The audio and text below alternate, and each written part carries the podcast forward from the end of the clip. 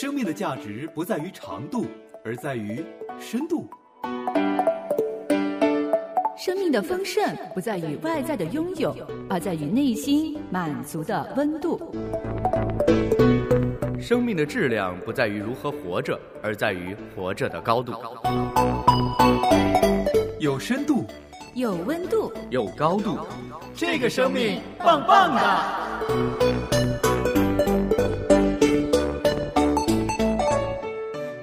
欢迎来收听我们今天的品格健身房，我是李诺。我不知道在听节目的朋友，你有没有仔细的算过哈？这个栏目到今天呢是第二十五集，也可以说呢，我们在这里一共锻炼了二十四个品格了。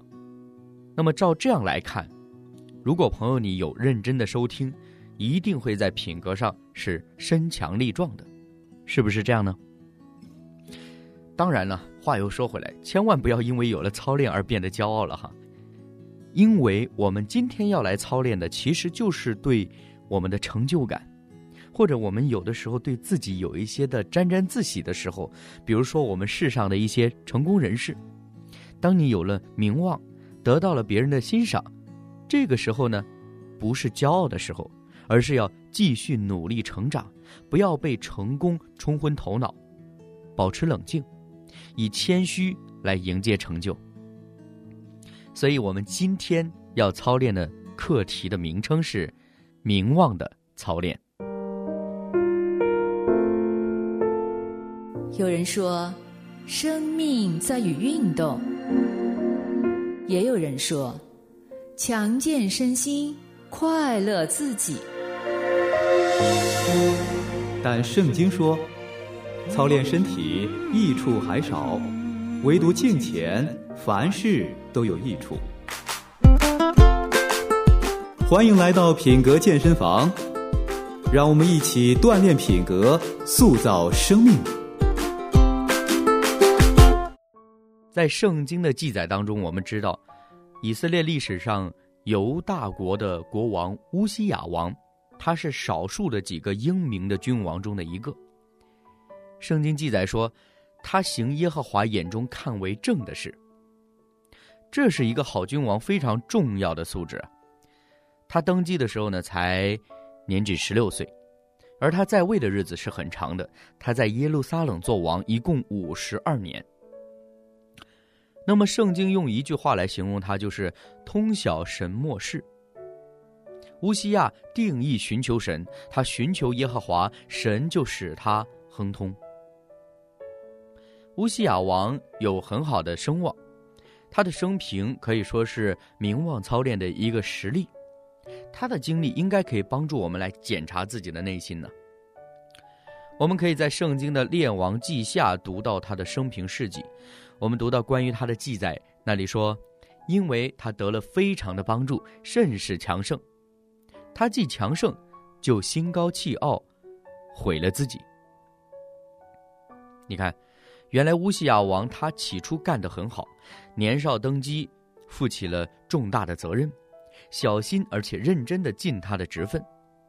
后来呢，先知耶利米写道：“人在幼年负恶，这原是好的。”这句话的意义呢，对于乌西亚王来说，真的是心里明白，是很好的提醒。当然了，少年人一方面要勤奋，要知道自己的本分，能依从长辈的劝告。而且呢，面对特别困难的工作，就要尽心竭力的去做。另外一方面呢，也可能会失败的，因为有的时候少年人不够了解自己，别人也不完全的懂得他们，这都是常有的事。如果说少年人能够操练自己的内心，锻炼自己的品格，按着目的去计划，有耐心的去做准备，比如说认真读书啊，发奋服务，乐意爱人，同时呢，也有信仰。可以仰望所信靠的温柔谦卑的主，这就有福了。还有就是少年的时候呢，也会遇到许多的引诱，例如说去走一些捷径，只是那条路呢，往往是走不通的。我们很多的时候呢，也会有做事马马虎虎的习惯，而那种坏习惯呢，却会阻碍我们的成长和我们前面的方向。当我们自私自利的时候呢，就会使心灵和良心枯萎。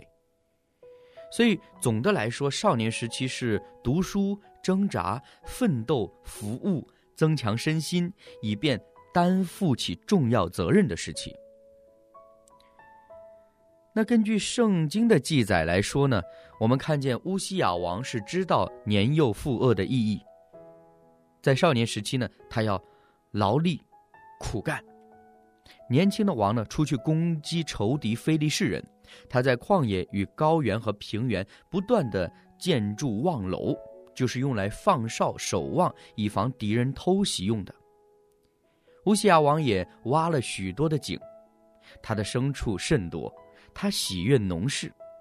乌西亚的名声呢，传到了远方。在这一切的工作上，他行耶和华眼中看为正的事。他认真寻求神。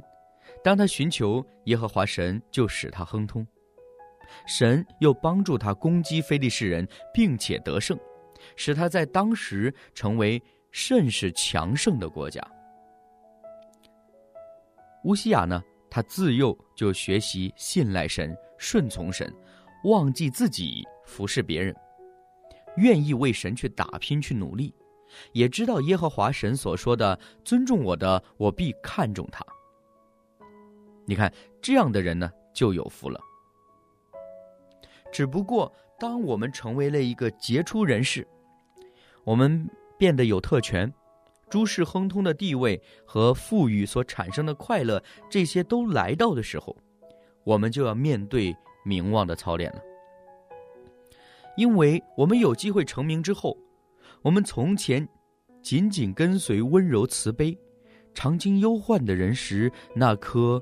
谦卑的心，是否依然存在呢？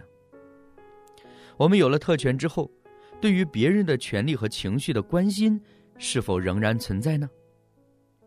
那时我们知道要存怜悯、恩慈、谦虚、温柔、忍耐的心，彼此包容，彼此饶恕。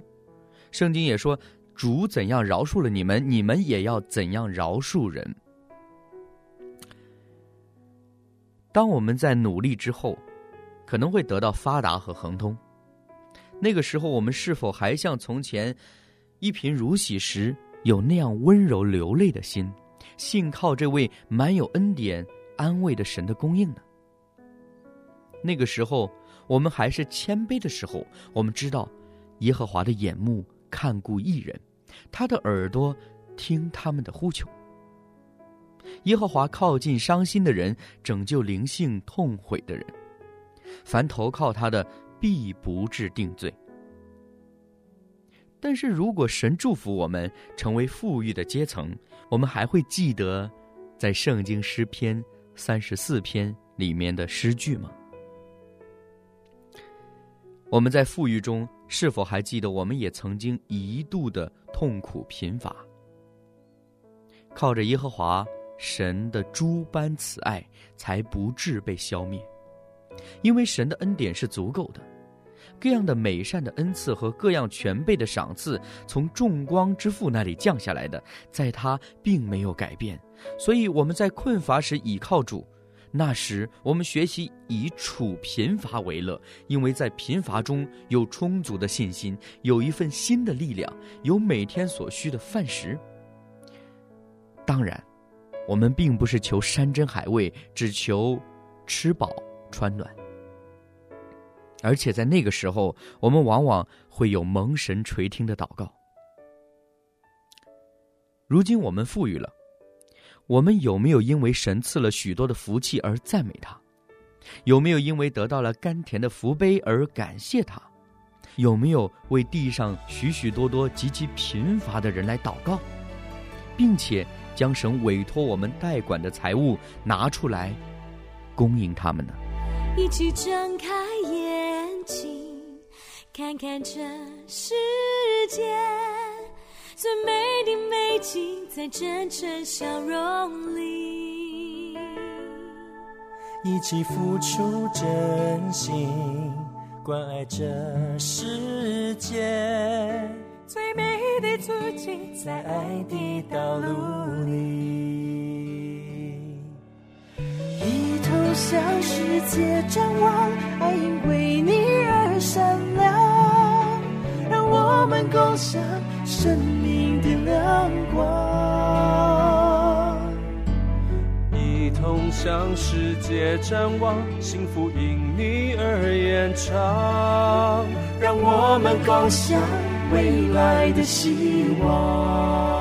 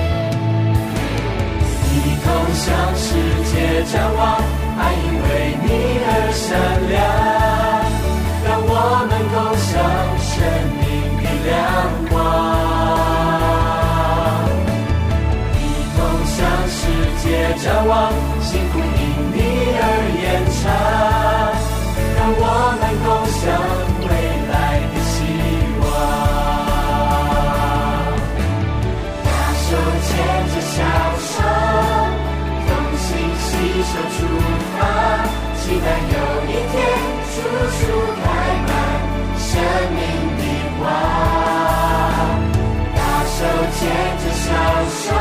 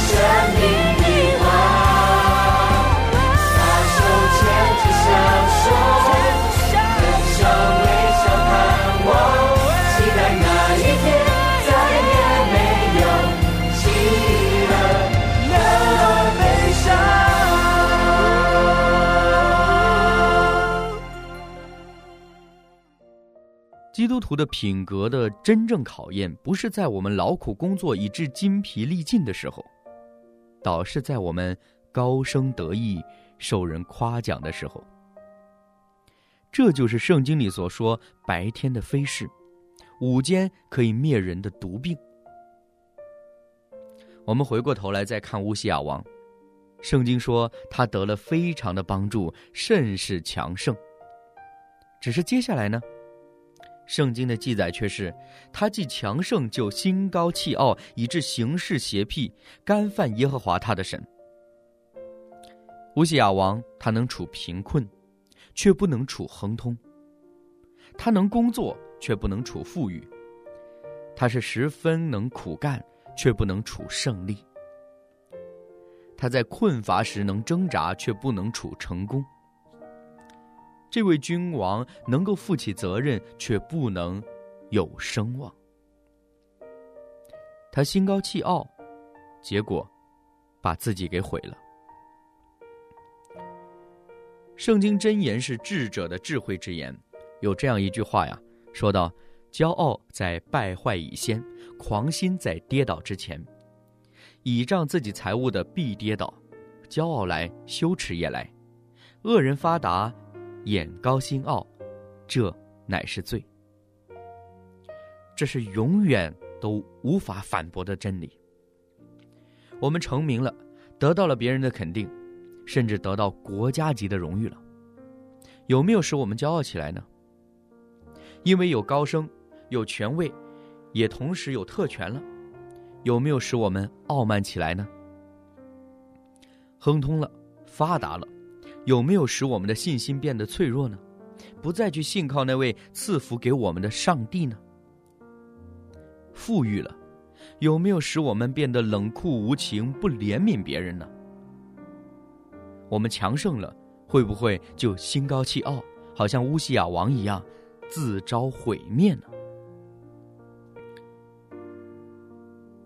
所以，我们要受名望的操练，最好的准备工作就是有彻底痛悔的心，总觉得自己是不配的，要在主的面前痛悔，不要随便去听别人赞许的话。要关心别人，忘却自己的享受。我们时刻都要知道，不论我们有什么成就，我们仍是无用的仆人。我们要真正认识温柔谦卑的基督。无论我们在世界里怎么样的杰出，怎么样的成功，我们内心的深处依然要谦卑。愿神叫我们来受这样严厉的操练。使我们能够把名望当作侍奉的资格，用来为他工作，从而能倚靠他，更能热心的尽本分，不爱听别人的奉承，不喜欢人们的称赞，不再自私自利，天天乐于遵行他的命令。这样，我们的心就会越来越谦卑，越来越能爱神爱人。不论贫富，不论苦乐。不论有没有名望，我们都必终身侍奉他。在此呢，也跟朋友你分享这样一段文字：父啊，我今在何处工作，满怀热爱献于你。他便指给我看一个低职，说道：“为我管这吧。”我急忙回答：“那职位我不要。”因为无论我干得多好，总不会有人知晓。万不要给我那个低位。他并没有用言辞责备我，只用柔声细语对我说：“小子啊，问问你的心吧，你工作是为人，还是为我？拿撒勒是个小地方，加利利也不算大。”在今天的节目结束之前呢，我想介绍一位可以说是相当成功的名人，他就是曾经非常红火的流行乐队的成员陈友。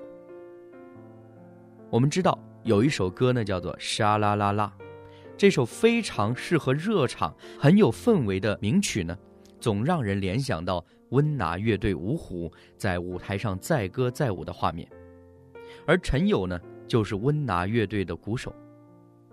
同样，他也是演员、歌手、编剧以及导演多重身份加身，一直在大荧幕上是熠熠生辉。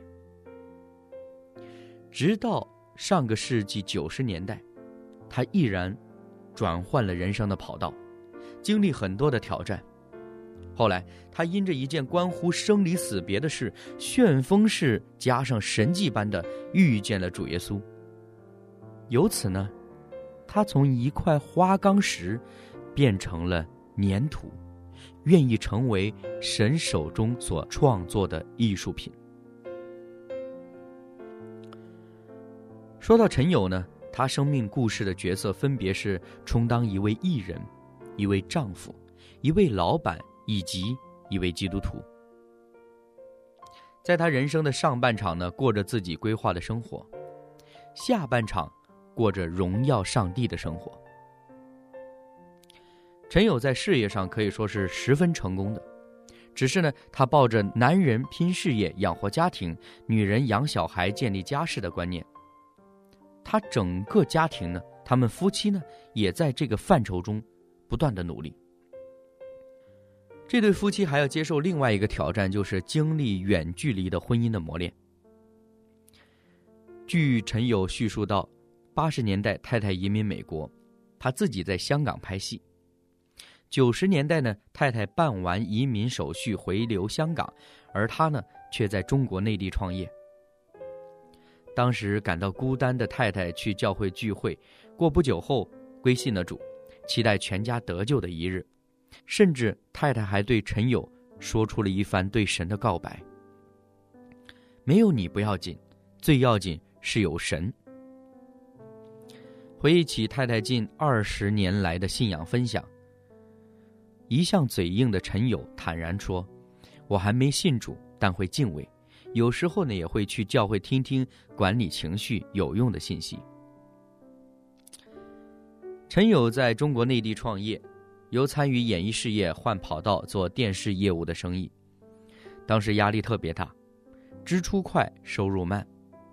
他笑着说：“不会祷告的。”作为老板，当然第一时间约人投资，约官员谈，依着自己的方式做，觉得会成功的事情。自己也觉得只要停下来就会输，只好继续努力的往前冲。十多年来，日日如是。那遇到压力怎么办呢？陈友他选择听音乐、看电影，或者找温拿乐队的成员聊天。直到二零一二年，他回来香港，头脑运作的模式从做生意回到演艺创作，压力逐渐消失。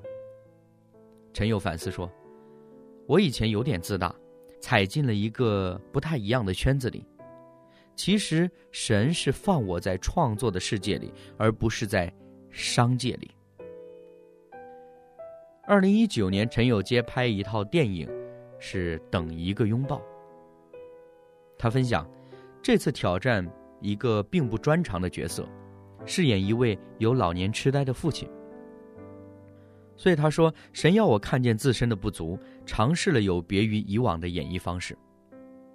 还有，当志同道合的演员及制作人员聚集在一起。”陈友感受到大家的动力很强，磨合的很好，都是交出自己的心来拍摄。他借此总结那些年，嗯，曾经一直按着自己的想法、自己的主意去选错了方向，如今却懂得回头了，不用再计算一盘生意的成败得失，反而是完成每个人重新出发的一种创作。也期待《等一个拥抱》这样的电影能成为一部神所喜悦的电影。原来在二零一三年呢，陈友的太太患重病的噩耗从电话里传来。太太说：“我快要离开世界了，你快点回来吧。”显然，这个消息杀他一个措手不及。在陈友挫败感最强烈的那一刹那，他这样说：“前面有很多打击，我好愧疚。我想救太太，但已经尽力，非常绝望。那就祈祷吧。人为的努力与方法只是泡沫，唯独倚靠神的臂膀，难题才能迎刃而解。所以他发出紧急祷告，说：‘主啊！’”我是个罪人，求你的赦免与怜悯，医治我的太太，让我们多点时间在一起。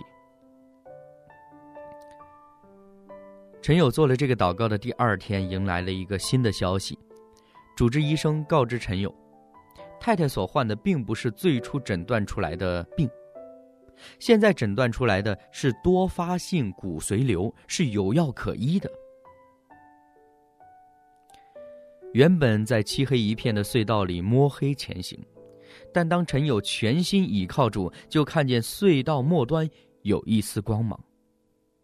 太太的病情有了转机，他因此深深的体验到，不会是巧合，而是神迹。在我祷告完的第二天，神就回应了。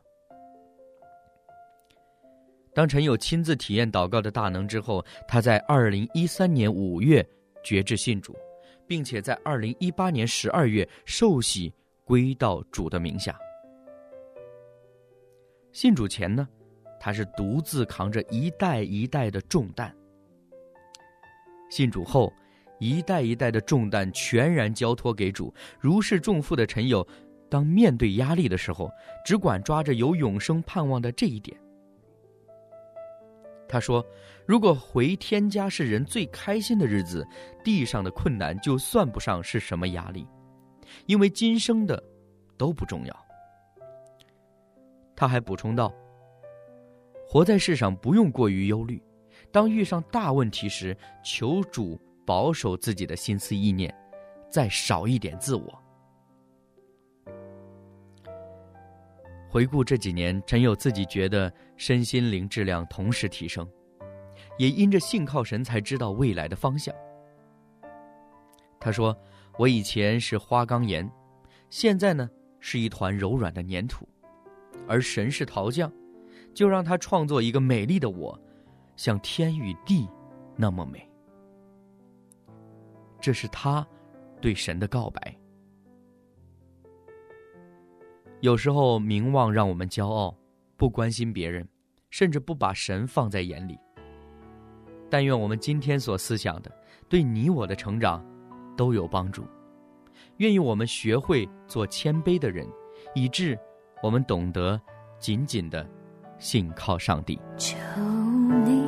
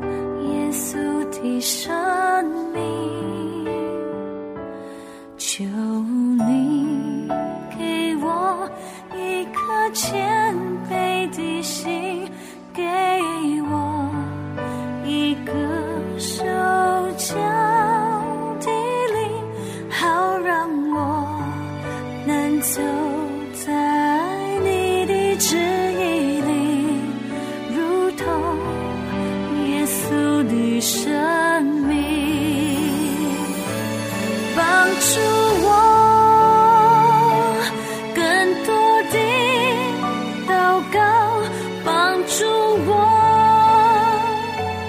更深的依靠，单单相信你，深深敬畏你，一生要跟随你。